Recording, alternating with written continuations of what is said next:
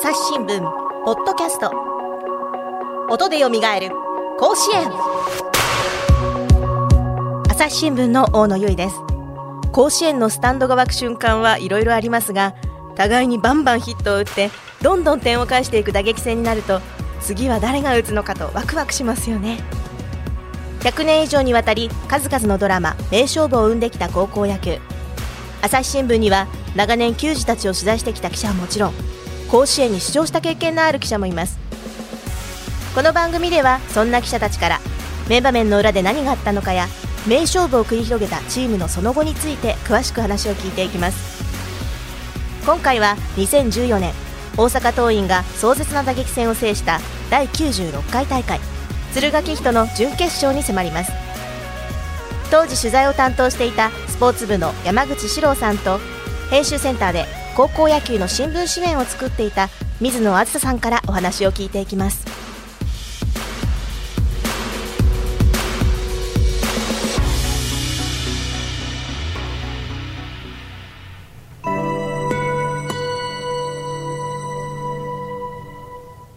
それでは山口さん、水野さん、よろしくお願いします。よろしくお願いします。お願いします。え山口さん、え高校野球に関わってもうどれくらいになるんでしょうか？えっ、と記者として担当になったのは、はい。えっと2012年ですね。あの、はい。阪神の藤浪投手とか、うん。あと西武の森選手が、はい。まあ森選手が2年生で、うん。まあ藤浪投手がエースで、うん。えー春夏連覇した年から、うん、えー2018年はい、100回大会で、まあこれもまた根尾選手や藤原選手うんがいて春夏連覇をうん大阪桐蔭が達成した年までの7年間ですかね。うんはいご自身も野球経験者でいらっしゃるとか？そうですね、まあ、大学まではい。やってたんですけど、まあ、甲子園とかには出てないんで、うんうんまあ、無名選手です。そんなそんな。水野さんは一方、2014年は編集センターというところにいたらそうですね。はい、そうなんです。あの新聞紙面を作るあの編集センターというところにいたんですけど、は2014年はあの高校野球のはい紙面ばかりを作るところの高校野球班というところにいまして、あの私は高校時代応援団で学ランを着て野球応援をしていたので、かっこいいそうなんですよ。なので高校野球すごく大好きで、なので高校野球班あの楽しすぎて、うんであの。勤務の前にはい。甲子園に一観客として観戦しに行ったりはい。していて、この年はあの東海第4うん。の西島投手のスローボールがすごく話題になっていて、うん。あの中継画面をね消え,、はい。消えてしまうぐらいのはい。山なりのカーブがうん。すごく印象に残ってるんですが、はい。もうあの思い出たくさんの年ですね。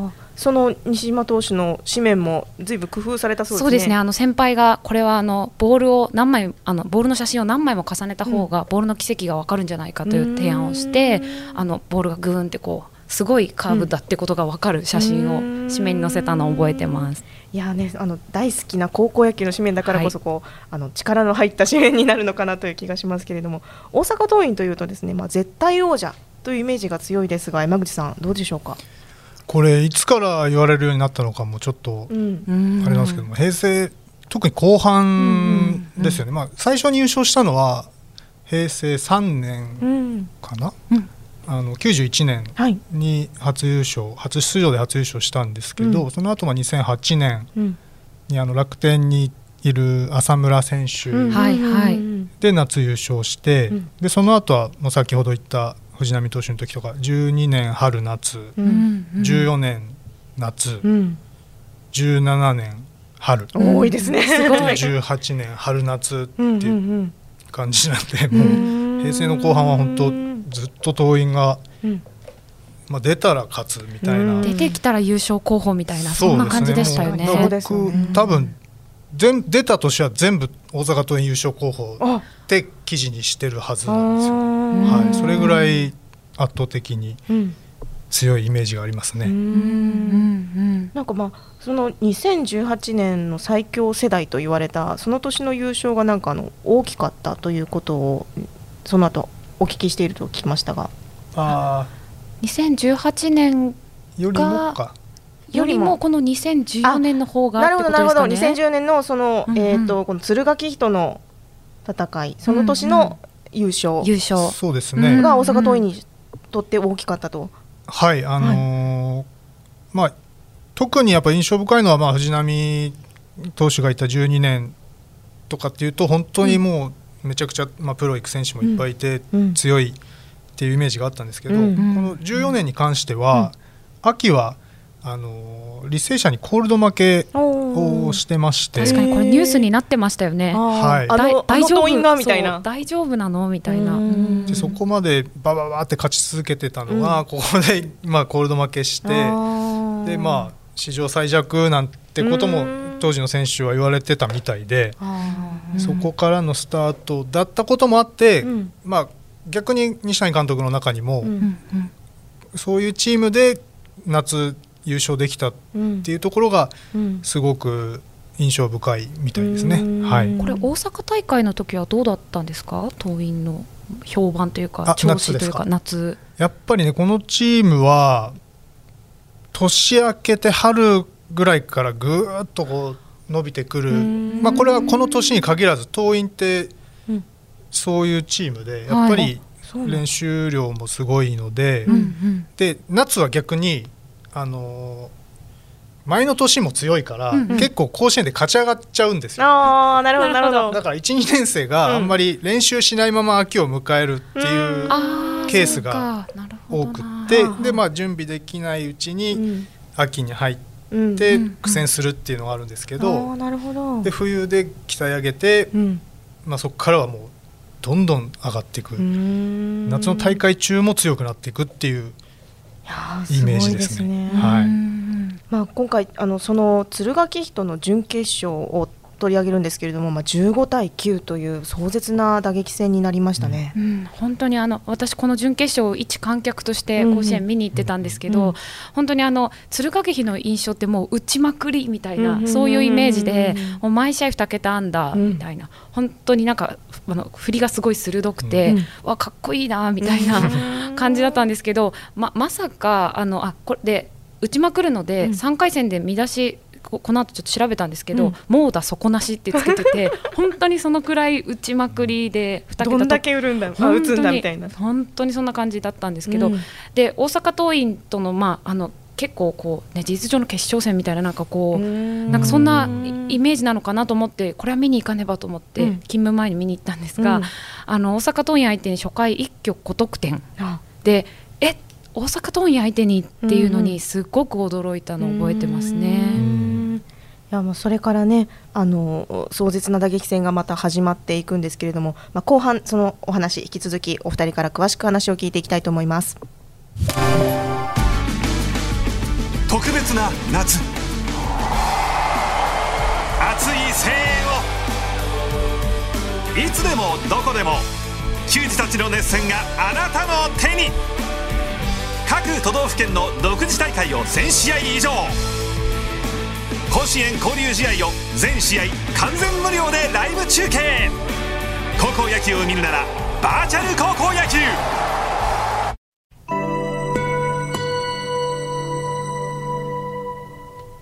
引き続きお二人に話を聞いていきます。敦賀気比に初回一挙5得点を取られてしまった大阪桐蔭。当時ベンチの雰囲気はどんな感じだったんでしょうか？とですね。この前あの、まあ、当時の選手たちとはまだ何かよく連絡を取ったりするんですけど、はい、まあ、当時のキャプテンの中村誠選手にもこの前ちょっと話を聞いたら、うん、いやもうそれは大変な お通夜というか 落ち込んでっていう。いやもうシーンとしてもうこれは無理やろみたいな。もうそこまで。もうなんかいや監督に聞かれたら怒られるけど、うん、もうちっちゃい声で、うん、いやこれはもう無理やろってこう言ってるぐらいの雰囲気だったみたいですね。党員調子悪かったんですか？そうですね、まあ、党員にしてはこここの大会、まあ、ここまであんまり打ててなかったんですよ。でというのは、まあ、相手も結構2回戦で、うん、あの明徳義塾の、うんうん、まあ、岸投手だったり、うん、で準々決勝もあの県大高崎にここで足でかき回されて、うん、なかなかこう自分たちのリズムで野球を進められるっていう試合がこの大会は少なくって、まあ、そこへ来てのこの5失点だったっていう感じですね。はいそれはちょっと諦めムードにもなるみたいな、そうですね。5, うん。5点は5点ねなかなはか。そうですよね。特に試合前に先制点だけはうん。この取られたくないねって言言ってたらしくてなるほど。余計にショックは大きかったみたいですうね。ん。でもそれがちょっと開き直るきっかけにもなったそうですね。そうです。ねもうまあその中村選手っていうのは一番バッターなんですけど、うん。まあ5点取られてベンチ帰ってきてすぐまあバッターボックス入る準備して、で2番の峯本選手に、いうん。やもう負けるから、うん。もう思いっきり行くわ俺。ってうん。言い残してで実際うん。ノーツーから、うん。まあ、初回攻撃思いっきり打ちに行くんですけど、うん。まあ、それぐらいの感じで行ったみたいですね。水野さんは桐蔭のイメージどんなイメージで見てましたか？いやーなんかあの5点取られて私もちょっと衝撃だったので、まさか5点取られるとはみたいな感じだったんで、うん。でもその後すぐにこう反撃し返すみたいな感じだったんで、まさかそんな風に 選手たちが感じていたとは思わなくて、そうだったんだなという印象なんですけど、こうあのこの後もあの試合進んでいく中で印象に残っているのはなんかあまり簡単にこう党員打線が振らないイメージがあったんですが、はい。これはですね党員って、まあ普段の練習から、あの2ストライク1ボールうんで追い込まれた状況からのバッティング練習っていうのをずっとやってまして、なるほど。あの要は1球ストライク取られたらうんはい。終わり。終わり、しっかり見極めないといけない。見極めもするし、逆に打たないと、うん際どいボールはファールで逃げるし、うん。甘いボールは打たなきゃいけないしっていう。でしかもそれを強いスイングでうん。当てに行くんじゃなくて強いスイングでうん。打ち返せるバッターじゃないとうん。試合で使ってもらえない。っわあ厳しい。なるほど。ていうところがあるんでなるほど。もうこの本当のボールボール球の見極めっていうのはもううん。毎年桐蔭打線のすごいところですうん。ね。これボール球振らないって言葉で言うのは簡単なんですけど。そうですよね。これ実実際際うんここまで完璧にできるっていうのは本本当にすごいなと思いますね。本当記録を見たら5四球をすべて得点につなげるとかってうん。すごいなっていう。もう見極めがすごいんですね。うん。でも党員そのえっと敦賀気比のエースの癖も見抜いていたんですか？そうですね。これはなんかねうん。聞く人によってちょっと違うんですけど、うん。うんうん。まあなんかカットボール、まあ、平沼投手景比の平沼投手っていうのは、うん。カットボールがすごい得意なうん。ピッチャーだったんですけれど、まあ、そのカットボールとまっすぐのなんか投げ方の癖で分かるうん。あ分かってたんじゃないかっていう話もあっへて、ー。でまあ後日なんでこれなんだろうな癖が分かってたっていうのを試合後の取材で言った選手がいたらしくって、へー。でそれで翌年もまたうん。敦賀気比と対戦した時に、うん。平沼投手の癖が治ってたと。あなるほど。言っちゃったから修正しちゃったんですねちゃんと。なるほど2年生なんで本当はまだこっそりしときたかったと思うんそうですけどね。確かに。も。うちょっと嬉しくて言っちゃったのかもしれないですね。これは分かってたみたいなね。はい。なるほど。でもそ他にもえっと4番の送りバントっていうのがまあなんか印象的なシーンとしてあるそうですね。そうですね。これ中村誠選手が先頭打者で1点返した後に、はい。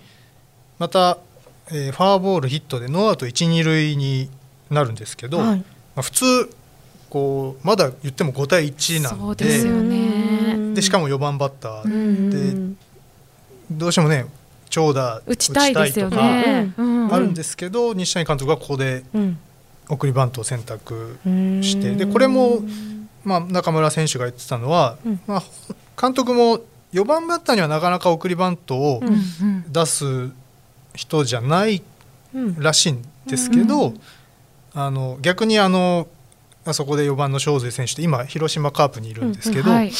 そんな選手にも送りバントを出すってあこれは監督もこれ本気になったなって勝ちに来ているというか思ったすべての策をこうして。でもこの辺はもう党員のさっき言ったうん。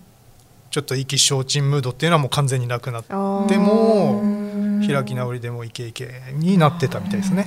決めてくるのもまたすごいですよねね。肝が据わってるなと。そうなるほど。ですね。決まるんですね。決まっちゃうんだなと。思の人たちすはごいなと思いました。まあ、一方のね敦賀気比もまあ壮絶な打撃戦で、まあ、結果的には負けましたけどもすごく強いチームでしたよね。もうまあ僕ら大会前にあの地方大会いろいろ回るんですけど、うんはい、この年はちょっと福井行けなかったんですよ。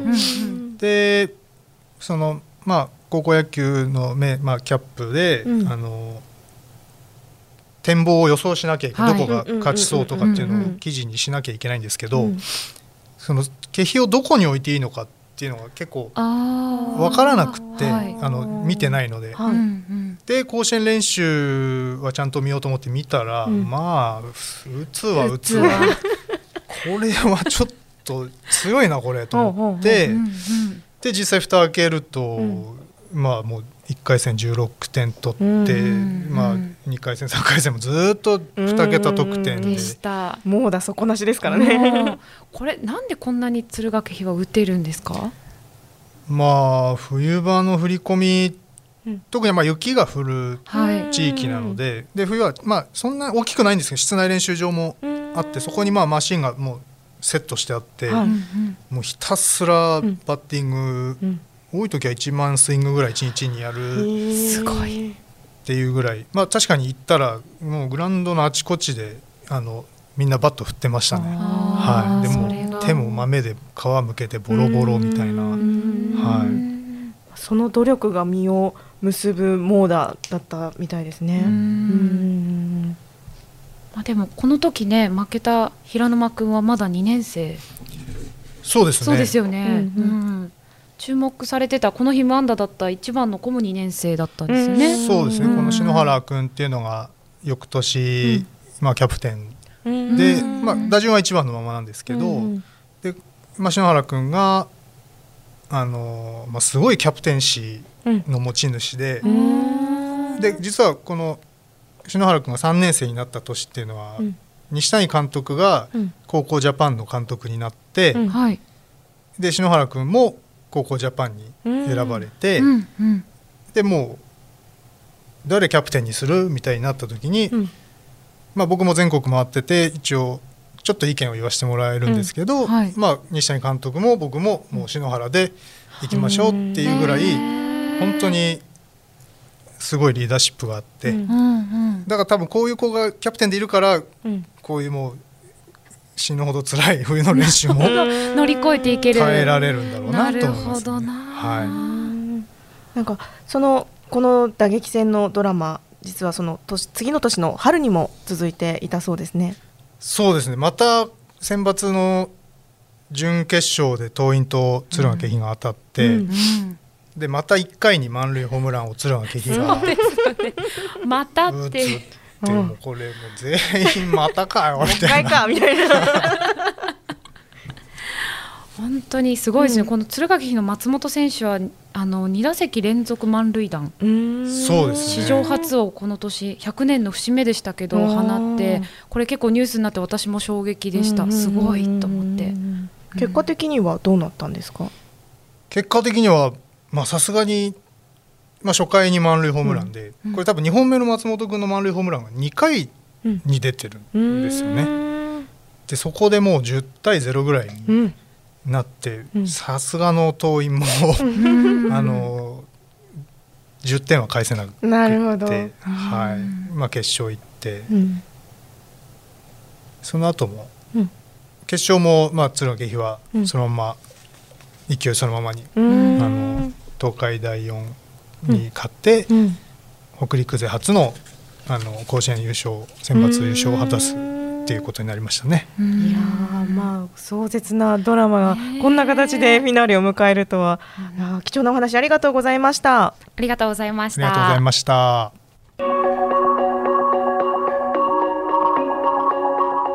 もう無理だ。そう思って諦めた瞬間、栄光をつかみ取ることは難しくなる。一方でどうせ無理ならと開き直った瞬間視界が開けてプレッシャーの中で見えていなかったものに気づき本来の実力あるいはそれ以上の力が発揮できることがあります。あなたにもそんな瞬間があったでしょうか？朝日新聞ポッドキャスト音でよみがえる甲子園。朝日新聞の大野由依がお送りしました。朝日新聞社と朝日放送テレビは共同で運動通信社が運営するスポーツメディアスポーツブル内にバーチャル高校野球を展開しています。交流試合の中継映像などが無料で視聴できます。ウェブで「バーチャル高校野球」と検索してみてください。この番組へのご意見ご感想をメールで募集しています。ポッドキャストアット朝日 .com podcast アットマーク朝日 .com までメールでお寄せください。それではまた次回の配信でお会いしましょう。